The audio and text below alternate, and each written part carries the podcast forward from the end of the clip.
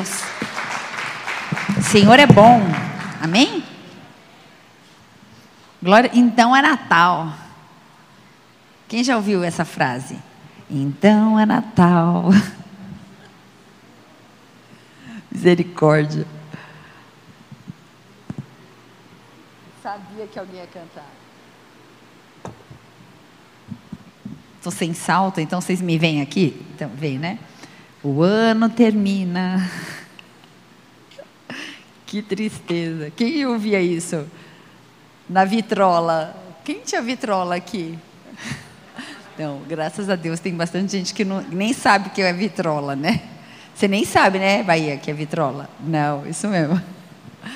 A vitrola daí preparava o kit do Natal, o LP da Simone e do Roberto Carlos. Oscar nem sabe o que eu estou falando. Ah, o Senhor é bom, a alegria dele é nossa força, amém? Glória a Deus, o Senhor é bom. Eu dei um tema para essa mensagem e o tema é Então é Natal. Então é Natal. Na verdade, hoje é uma noite especial, é antivéspera de Natal. Mas na verdade, todas as noites, todos os dias são especiais, né? Esse é o dia que o Senhor fez, por isso nós nos regozijamos nele. Posso ouvir um amém? Amém. Então, feche seus olhos, vamos fazer mais uma oração. Pai, eu quero te agradecer, Deus, porque o Senhor é bom. O Senhor é bom, grande é a sua misericórdia, Deus. Grande é a tua fidelidade, Deus. Obrigada por mais um dia na tua presença. Este é o dia que o Senhor fez e nós nos regozijamos nele, Pai. E em nome de Jesus, eu quero apresentar a minha vida, diminuindo, Deus, a tudo que sou, a tudo que penso que sou, para que teu Espírito Santo tenha liberdade de fluir, para que nós possamos ser abençoados nessa noite, Pai.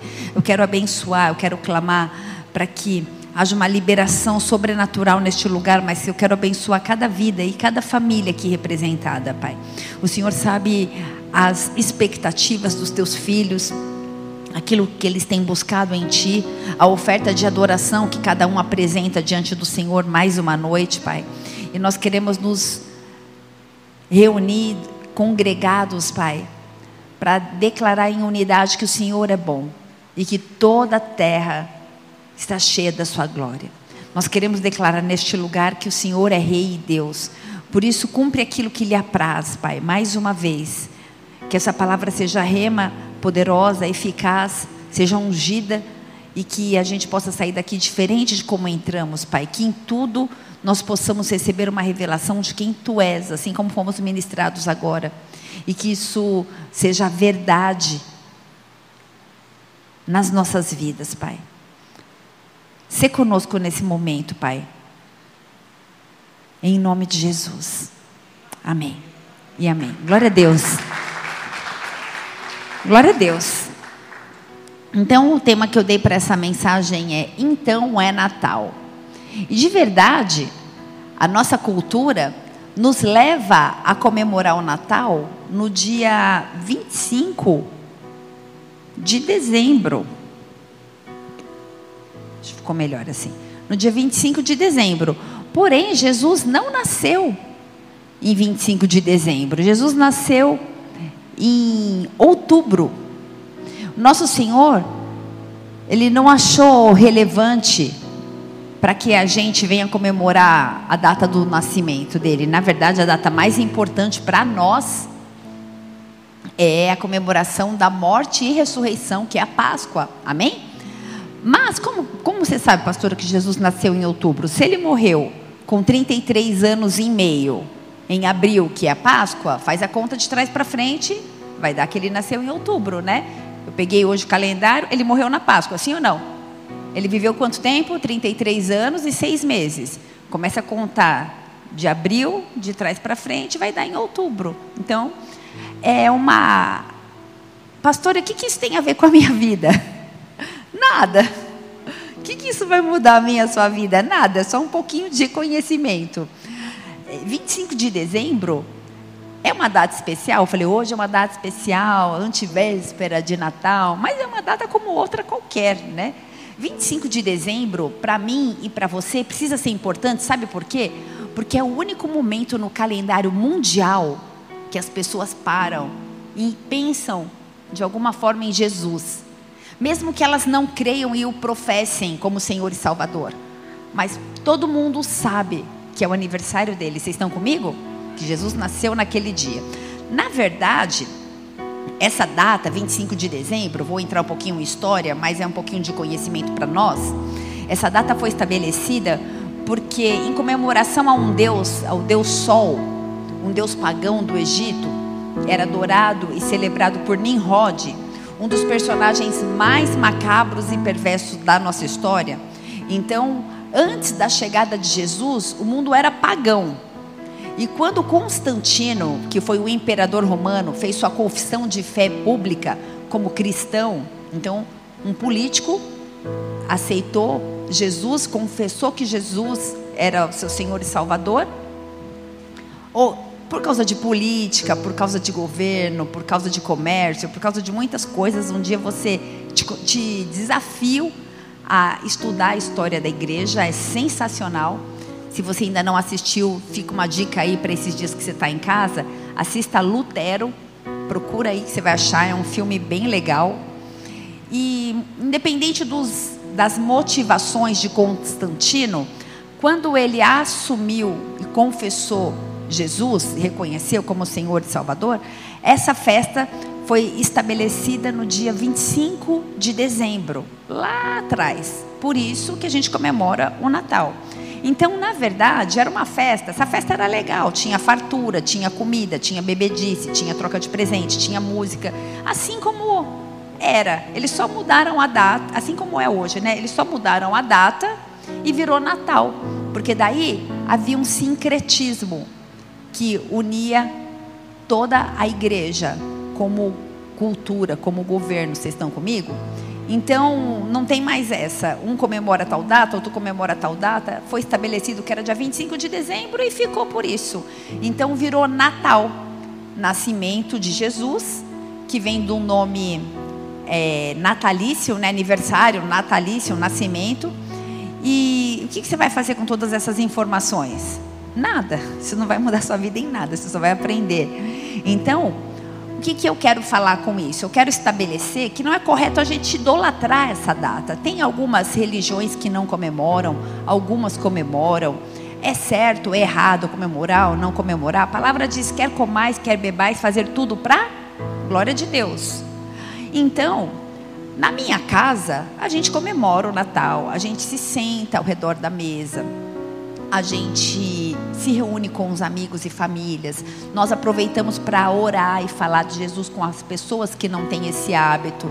Nós temos o hábito de ministrar a Santa Ceia na mesa, na ceia do Natal. O pastor sempre traz uma palavra no ambiente familiar. Ele não prega, ele fala: Olha, deixa eu ler aqui. Ele abre uma palavra no Novo Testamento. Então é uma oportunidade que ele nunca teria pelo menos na minha família, não sei como é na sua, de, de abrir a Bíblia e falar numa mesa como a oportunidade que temos no Natal.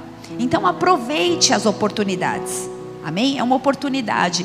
Fale sobre Jesus Cristo, ensine as crianças, enfim. Então, o que, que a gente aprende? As obras da carne em Gálatas 6 fala que a gente não pode usar uma data como essa para cometer glutonaria, bebedice, todo mundo sabe, né? O que, que eu posso dizer sobre o Natal? Que não é legal a gente ficar escravo de mamon. Porque eu converso com muitas pessoas que ficam deprimidas porque não tem dinheiro para comprar presente, porque não tem dinheiro para comprar peru, porque tudo é o que, gente? Um grande comércio. Assim como a gente fala na Páscoa, ovo de Páscoa. Na minha casa a gente come ovo de Páscoa. Páscoa, coelho bota ovo? Não. A gente come chocolate? Come. Mas eu não pago a fortuna, eu deixo passar uns dois meses para comprar ovo, tudo na promoção para as crianças, porque eu acho que é desnecessário me render esse comércio. Então, aqui a gente não está nessa noite para falar o que é certo e o que é errado. Cada um tem um Espírito Santo. Eu quero que, né, é, quem tem ouvidos ouça o que o Espírito diz à igreja.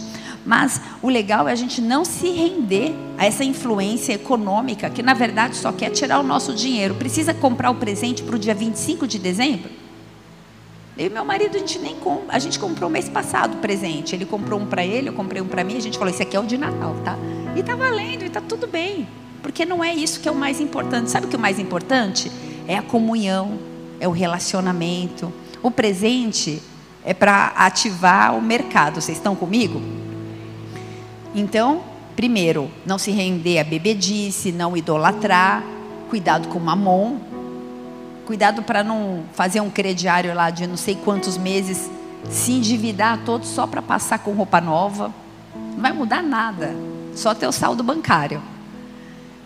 E cuidado também com a figura do Papai Noel para a influência dos nossos pequenos. Alguém pode falar assim: ah, pastora, mas certamente aquele velhinho tão querido não é uma criação pagã, né? Na verdade é, e o caráter dele não é tão bondoso quanto muitos de nós pensamos.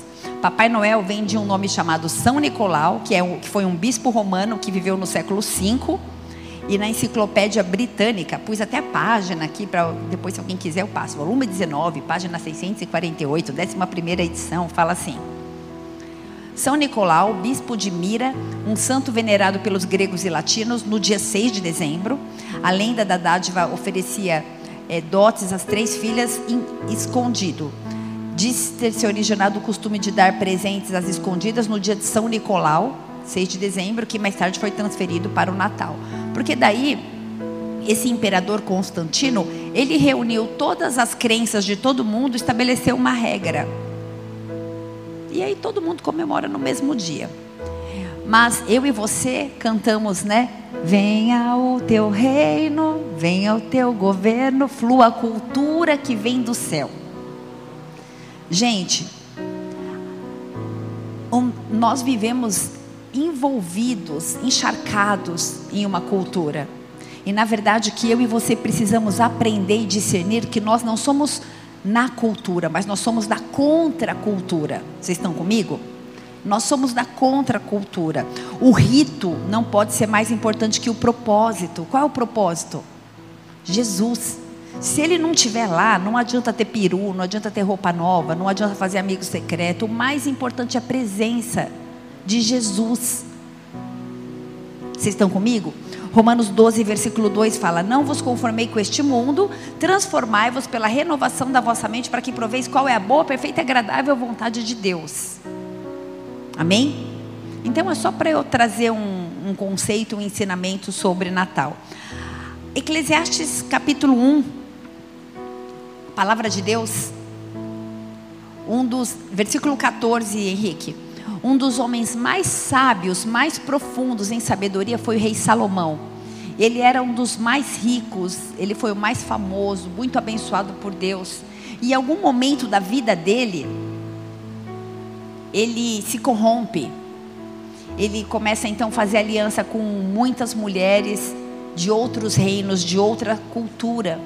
Então ele é totalmente influenciado. Eu quero falar sobre cultura nessa noite. Que tipo de cultura nos influencia? História de Salomão?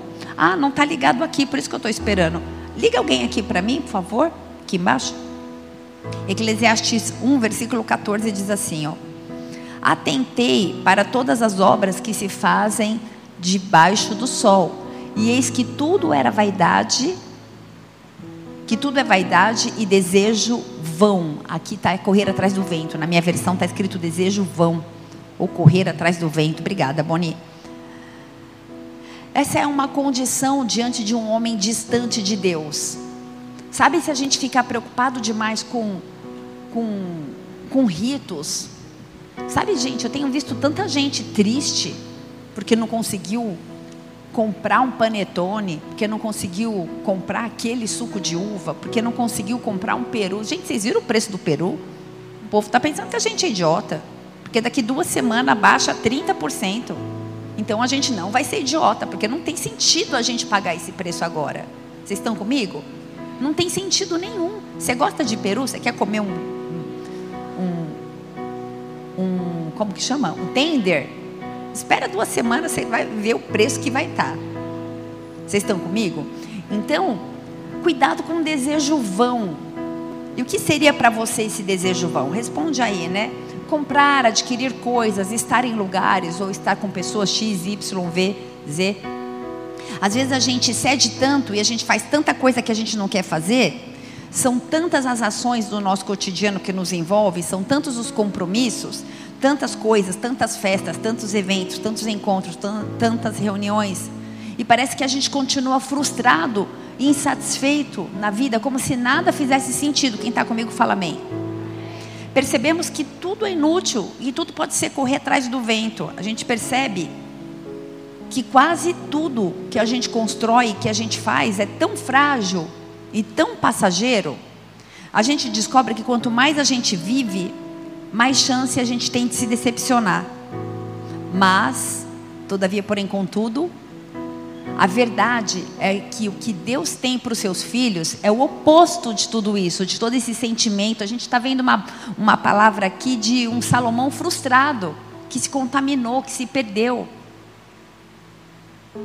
A essência da mensagem, da cultura do Natal é que Jesus nasça em nossas vidas. Você pode falar isso? Falar que Jesus nasça em minha vida. E o Natal precisa representar para mim e para você o nascimento de Jesus, dia após dia nas nossas vidas. Jesus precisa nascer na minha vida dia 24 de dezembro, dia 25 de dezembro, dia 26 de dezembro, dia 27 de dezembro, dia 28 de dezembro, dia 30, dia 31, dia 1, dia 2. Vocês estão aí? Amém? Então, o que seria ser cristão? Esse é o intuito de fazermos os cultos, levar pessoas a serem, a, a receberem Cristo, a nascerem em Cristo, cotidianamente. A gente não faz isso apenas no, no, no Natal. Então, ser cristão é ser um pequeno Cristo aqui nessa terra, um discípulo de Jesus que vive de acordo com aquilo que ele ensinou com a sua própria vida. Por isso somos cristãos. E então aproveite essa data para que Cristo nasça em sua vida. E o nascimento de Jesus era a esperança para Israel, porque nos tempos que Israel vivia, um tempo de crise, apatia e muito caos, o Senhor mandou Jesus. Nosso Deus mandou Jesus nascer numa manjedoura, de uma maneira simples, de uma virgem, todos nós conhecemos a história, mas essa esperança chamada Jesus Cristo é o que ia redimir toda a terra, ia redimir dos nossos inimigos. Essa esperança, Jesus, ia redimir a todos nós no corpo, na alma e no espírito. Ia nos redimir dos nossos inimigos interiores, ia nos redimir de nós mesmos. Além disso, Deus, através de Jesus, vai redimir também a nossa cultura e a nossa religião e a nossa vida cotidiana. Vocês estão comigo? O povo de Israel estava impregnado de regras humanas, assim como eu e você, assim como a nossa cultura hoje. E muitas vezes, muitas regras nos impedem de chegar até Deus. Então Deus realmente faz o nascimento de Cristo, ou do Cristo, um evento. Alheio a todas as regras e culturas israelitas, na verdade é uma blasfêmia, foi um escândalo a forma que o nosso Jesus nasceu. E a vida de Cristo, então, em nós e através de nós, gera uma realidade humana diferente daquela que é influenciada por uma cultura. A vida de Cristo em nós, vivenciada dia a dia, tira debaixo do nosso tapete toda a hipocrisia e toda a vanglória humana. Amém? Então é Natal. E Cristo precisa ser celebrado todos os dias do ano, para que eu e você não possamos viver nenhum tipo de hipocrisia. Amém? Tudo bem a gente celebrar dia 25, mas não pode ser só dia 25. Diga assim: Emanuel, Deus conosco. Quando? Todos os dias. Todos os momentos, o tempo todo. E como Cristo pode ser visto na minha e na sua vida? Gálatas 5:22 fala assim: frutos as pessoas querem ver Cristo e sabe o que elas fazem? Elas olham para mim e para você. E elas buscam frutos. Elas buscam amor, alegria, paz, paciência, amabilidade, bondade, fidelidade, mansidão, domínio próprio. E esses frutos que revelam Jesus habitando, morando em nós, precisam estar e ser constantes no nosso viver diário que a nossa intimidade com Deus, com o Senhor, que a unção, que a autoridade sejam desenvolvidos diariamente em nós para que a gente venha refletir Jesus. E nesse Natal, o meu e o seu clamor precisa ser Cristo em mim. Que o nosso presente de Natal seja que as pessoas olhem para nós e falem assim: Eu vejo Cristo em você. Queria fazer uma pergunta, pastor. Acho que ele leu minha palavra. Quem é Jesus para você? Repete com, comigo, fala assim: Quem é Jesus? A gente pode saber muito acerca de uma pessoa sem jamais conhecer essa pessoa, sim ou não? Sim. A gente admira artistas, celebridades, músicos, políticos. E porque a gente os admira, a gente estuda. Então a gente. Hoje eu estava fazendo uma, uma, pesquisa. Eu coloquei lá, pastora Denise, a minha pastora, né? Aí estava lá, quantos anos ela tem, aonde ela mora. Eu falei, gente, é quando as, as pessoas querem saber, se viu as perguntas que, que tinham no Google, né? E algumas dessas pessoas nem a conhecem pessoalmente. Vocês estão comigo no meu exemplo? Então a gente pode saber muito acerca de Jesus, a gente pode descrevê-lo sem ter tido um minuto na, na presença dele. A gente pode conhecer a história do nascimento. Ele nasceu na manjedoura, foi assim. Vieram os reis magos e entregaram incenso, mirra, ouro. E aí aconteceu assim. Aí a luz guiou esses reis. A gente pode conhecer acerca da história, a gente pode ouvir falar dos milagres de Jesus, a gente pode ouvir falar das curas de Jesus, a gente pode saber detalhadamente como ele morreu. Entretanto, muitos de nós talvez nunca possamos, podemos, podemos o conhecer de fato. E essa resposta, ela vai variar de pessoa para pessoa, porque cada um tem um ponto de vista acerca de Jesus com base naquilo que representa a sua fé. Vocês estão comigo? Essa semana eu estava conversando com uma pessoa que queria me convencer que Jesus era um espírito evoluído. E eu falei: não, para mim ele é o Cristo, o Filho do Deus vivo, ele desceu do céu. Não, Jesus é uma pessoa como eu e você. E ele reencarnou, e reencarnou, e reencarnou, e reencarnou. Ele ficou muito bom, e ele é um ser evoluído. Por isso, eu e você cremos no mesmo Jesus. Eu falei, não, o nome Jesus pode até ser o mesmo, mas a gente não está falando da mesma pessoa. O meu Jesus é Deus e ele morreu na cruz por amor da minha vida. E se a gente não saber quem é Jesus, a gente pode se confundir.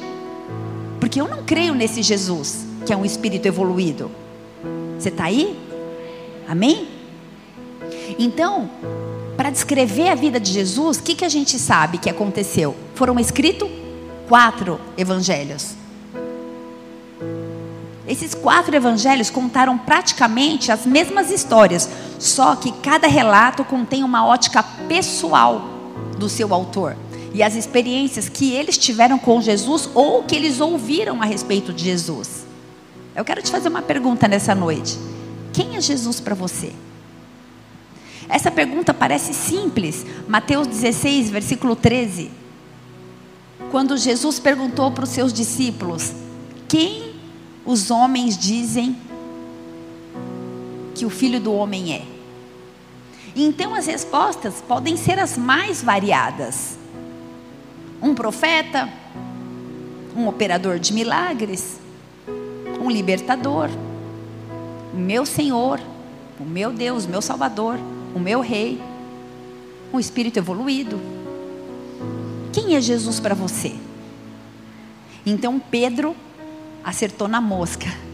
Versículo 16: Tu és o Cristo, o Filho do Deus vivo. Aleluia.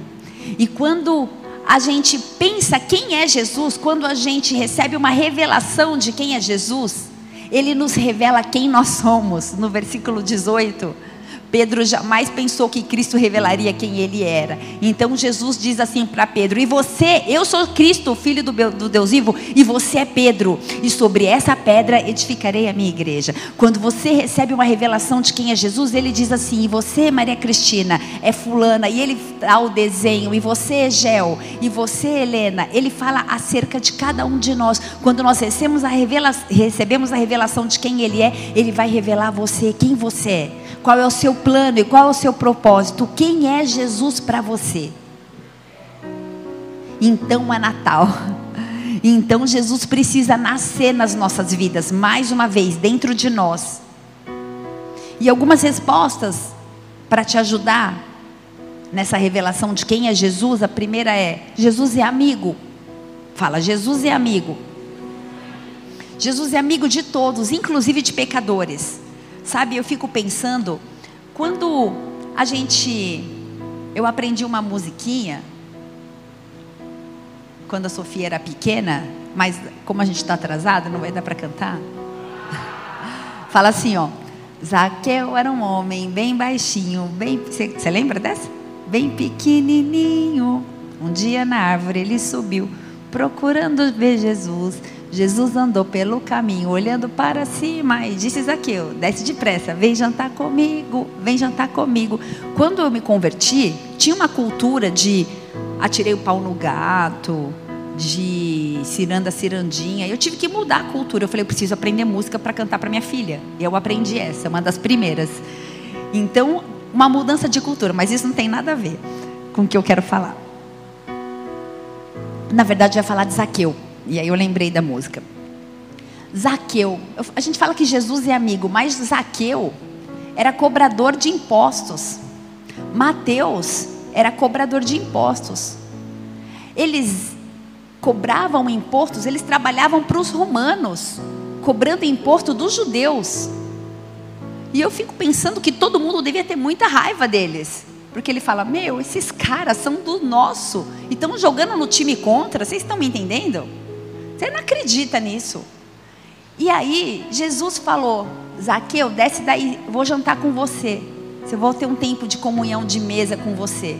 Jesus é amigo de todos, até daqueles que, de acordo com o nosso conceito, não merece. Porque nós somos juízes, julga. Eu ia orar e falar: não, Jesus não quis jantar comigo, que faço jejum, que estou no templo, que ensino a palavra, ele foi jantar com Zaqueu. E assim a gente faz, né? Jesus chamou Zaqueu péssima reputação. Por onde ele ia, quem ele era o quê? Rejeitado. Sai fora, Zaqueu. Na minha casa, eu vou fazer uma festa, mas não chamo Zaqueu. Aí Jesus chama Zaqueu. Esse é o meu e o seu Jesus. Então, Jesus era amigo dos fariseus, dos inimigos, dos mestres espirituais e religiosos da época, dos especialistas da lei da religiosa judaica. E quando eles aparecem na Bíblia, geralmente, essas pessoas elas elas estão apontando os pecadores. E acusar pessoas era parte da rotina delas, que se achavam tão santas.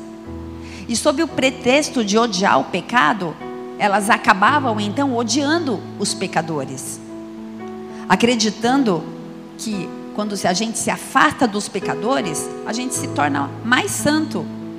Só que Jesus não é assim. Jesus ele traz para perto, Jesus veio para os doentes. Ele veio para mim. Ele veio para todos nós.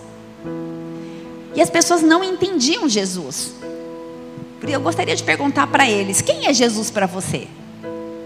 Eles não entendiam que Jesus veio para salvar aos pecadores. Por isso a necessidade de andar com essas pessoas, de pregar as boas novas. E os fariseus, eles estavam esperando por um Messias eles esperavam por alguém que fosse igual a ele, que ia crucificar todo mundo, que ia se manter longe das pessoas imorais. Só que eles estavam errados. Jesus fez questão de buscar o pecador e de ser amigo deles. Você está aí? Existem pessoas, o Senhor me fala nesse momento, que estão se afastando de pessoas porque elas são pecadoras. E esse é o momento da gente andar mais perto deles ainda. Porque se Jesus nasceu em nós, essas pessoas vão ser impactadas pela presença dele na minha e na sua vida, em nome de Jesus, amém? Ele era Deus, ele era perfeito, e ele declarou por suas ações que ele não condenava nem o pior dos pecadores. Essas pessoas pecadoras não foram as que mataram Jesus. As que mataram Jesus foram as que estavam no templo, foram as religiosas. Você está aí?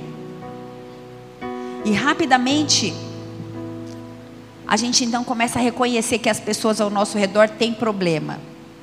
Mas a gente tem o péssimo hábito de não olhar para a trave no nosso olho. A gente olha para o cisco no olho do outro, né? Mas pensa uma coisa: as pessoas más raramente se veem como pessoas más.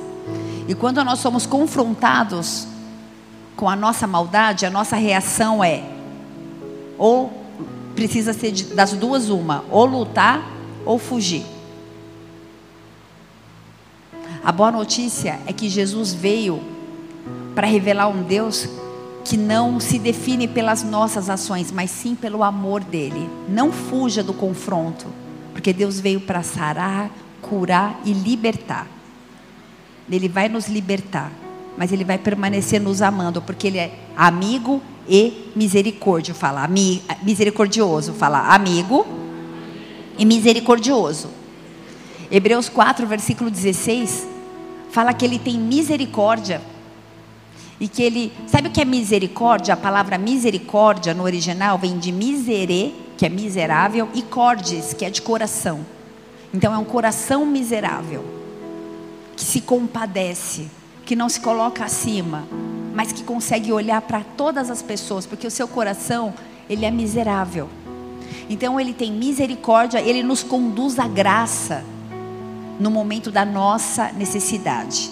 Então, em vez de rejeitar as pessoas, seguindo um falso senso de superioridade, em vez de julgar e de condenar aquelas pessoas que não entendem o padrão de santidade, ele lembra que a gente precisa da graça. Diga, eu preciso da graça.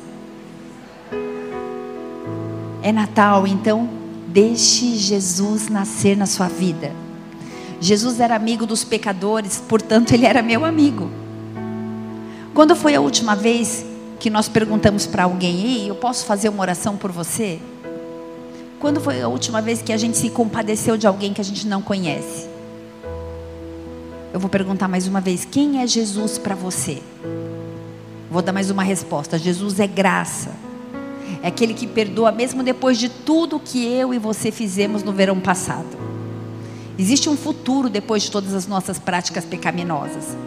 Pode parecer bom demais para ser verdade, fala assim, não é possível, eu pisei tanto na bola, tem uma segunda chance? Tem. E o nome disso é graça. É um favor imerecido, a gente não merece. E quando a gente consegue se movimentar na graça, eu consigo perceber que a graça maravilhosa de Deus, que Ele é um Deus bom para mim. Eu vim para a igreja hoje, olhei para o meu marido e falei assim: Jesus é bom, né? Eu olhei para o lado, olhei para os meus filhos no banco de trás, falei: obrigada, eu não queria estar tá indo para outro lugar agora. Ribeirão Preto precisa entender que Jesus é bom, que Ele é amigo, que Ele é gracioso. Sabe, família, eu não estou tão preocupado com tantas cadeiras vazias. Estou mais satisfeita com as cadeiras que estão cheias. Porque, sabe, vocês são privilegiados de escolherem uma noite para celebrar Jesus e para receber uma porção que vai impactar a tua casa, que vai impactar a tua família. E através de você, pessoas e mais pessoas vão permitir que Jesus nasça em seus corações. Algumas pessoas não vão estar aqui sentadas dentro da igreja, mas elas vão conhecer Jesus através da sua vida. 2 Coríntios 12, versículo 9, fala assim: A minha graça é suficiente para você, e o meu poder se aperfeiçoa na sua fraqueza. Sabe você que pensou aí que não dá, que não dá conta, que é fraco? O poder dele se aperfeiçoa na sua fraqueza. A graça dele nos basta. É Natal, então o presente que eu desejo para cada um de vocês hoje é João 11, versículo 25. Jesus é um Deus presente. João 11, versículo 25, a palavra fala assim: Eu sou a ressurreição e a vida, disse Jesus. E aquele que crê em mim, ainda que morra, viverá. E quem crê e vive em mim, não morrerá eternamente. Aquele que crê e vive em mim, não morrerá eternamente. Você crê nisso? o fato de Jesus, o Emanuel, o Deus conosco, estar sempre presente, não somente nos traz um conforto nos momentos mais difíceis, mas também nos dá coragem para querer que essas circunstâncias podem ser mudadas. Eu não sei o que você vive, mas da dor, da morte, Jesus produz vida. Aquele que crê em mim, ainda que esteja morto, viverá. Da tristeza, Jesus produz esperança da morte, Jesus produz vida. E ele jamais te abandonará, porque ele é Manuel, Deus presente. para encerrar, Jesus é vida. Todo mundo sabe o processo da vida, né? Nasce, cresce, reproduz e morre. Acho que a gente aprende isso na escola. Todo homem morre. Isso é fato. Mas nem todo homem vive de fato. Eu vou repetir. Toda pessoa morre, mas nem toda pessoa vive de fato. Eu não estou falando do simples fato de respirar.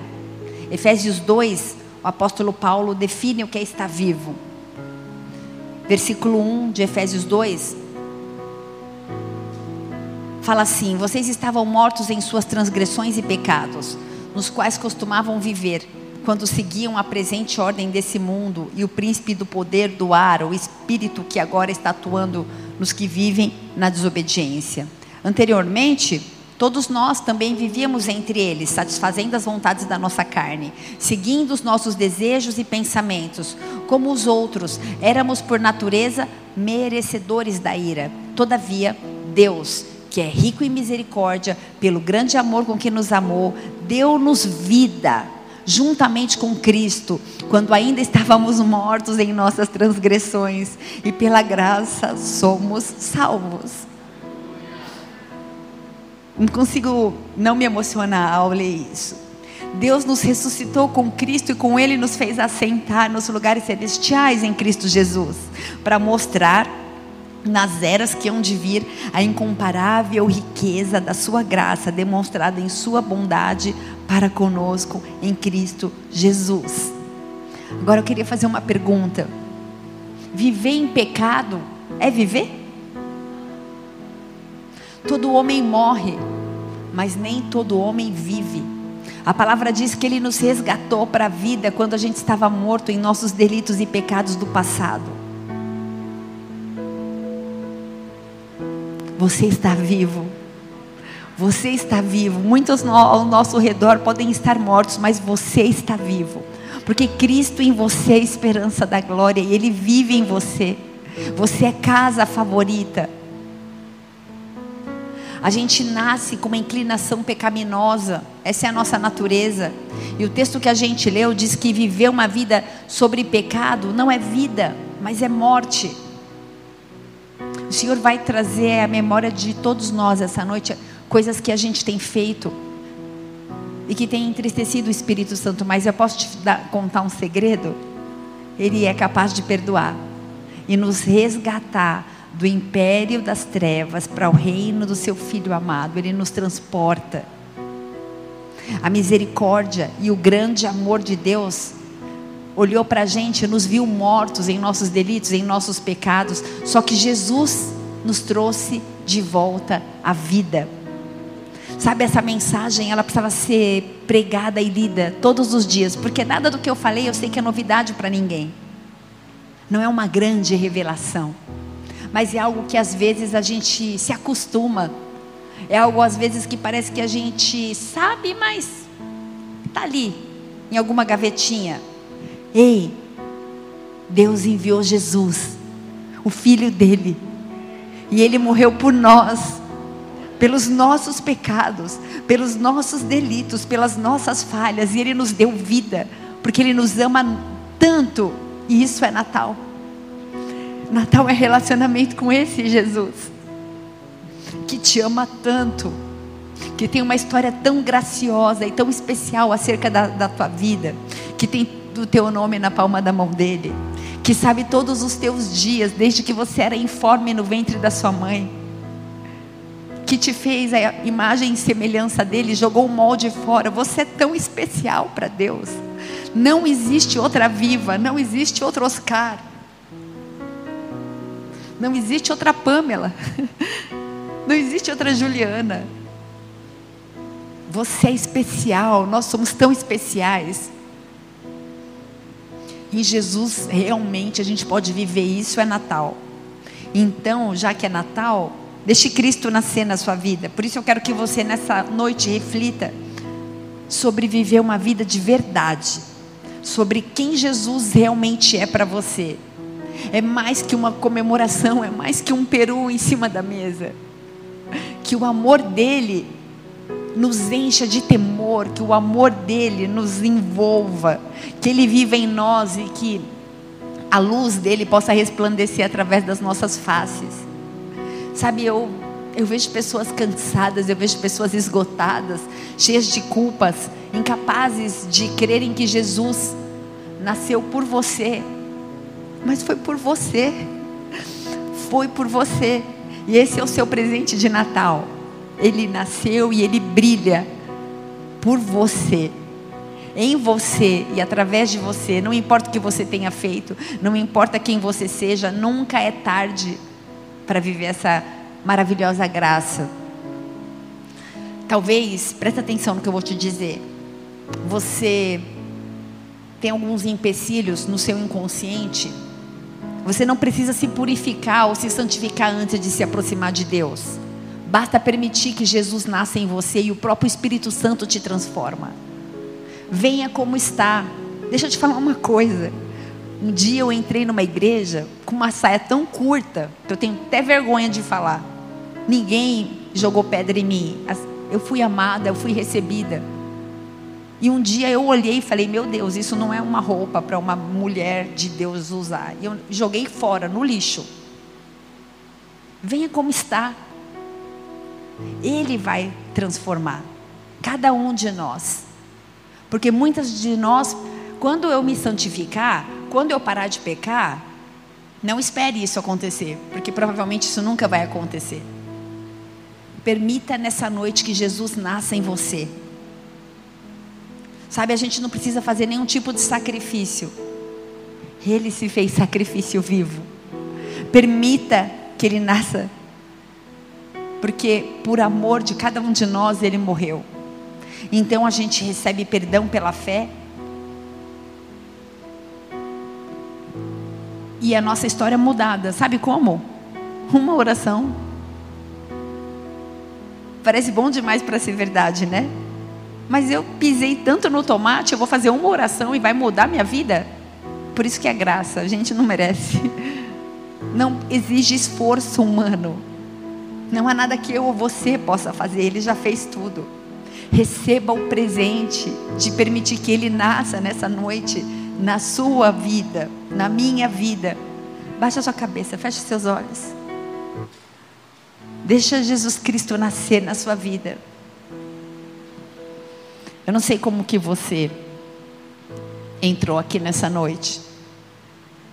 Mas eu quero te contar uma coisa, que a revelação de Cristo é para todos. Esse é o verdadeiro sentido do espírito de Natal. Há esperança para todos. Eu quero liberar uma palavra de ousadia para que você, durante a ceia, num ambiente onde todos vão estar quebrantados, seja impelido pelo Espírito Santo, assim como Pedro orou e três mil pessoas se converteram em Pentecostes. Pedro era pescador, não sabia nem falar. Mas o Espírito Santo fez o que tinha que ser feito. O Senhor procura por pessoas que dizem: Eis-me aqui, por pessoas que estão disponível disponíveis. Sabe, Deus vai te usar de uma maneira tão grande, tão preciosa. As pessoas não vão entender o que está acontecendo, elas vão ver um brilho que não é seu, mas é do Espírito Santo, é de Jesus. Não importa como está a sua vida, se você está na direção certa, dita pela sociedade, se o seu passado é negro, se a sociedade te aceita, com as suas diferenças, se as leis humanas não têm te favorecido, deixa eu te falar uma coisa: existe uma esperança. Existe uma esperança, Cristo em mim, a esperança da glória. A misericórdia vai triunfar sobre o juízo. A graça de Deus vai se manifestar e salvar pessoas. Isaías 9 diz assim: Porque a nós é nascido um menino e a nós nos é dado um filho, e o governo está sobre os seus ombros, e ele tem por nome maravilhoso, conselheiro, poderoso Deus, eterno Pai, príncipe da paz. Eu quero orar nessa noite por vocês. Eu quero clamar para que haja uma liberdade, uma liberação sobrenatural através de vocês. Eu quero clamar por aqueles que em algum momento se cansaram, se esfriaram ou se, se entristeceram por algum momento. Se você deseja fazer parte disso, fica de pé no seu lugar. A gente vai orar. A gente vai adorar a Deus. Quem é Jesus para você? Eu quero que você gaste esses últimos minutinhos do culto que já vai encerrar, tendo um tempo aí com o Senhor.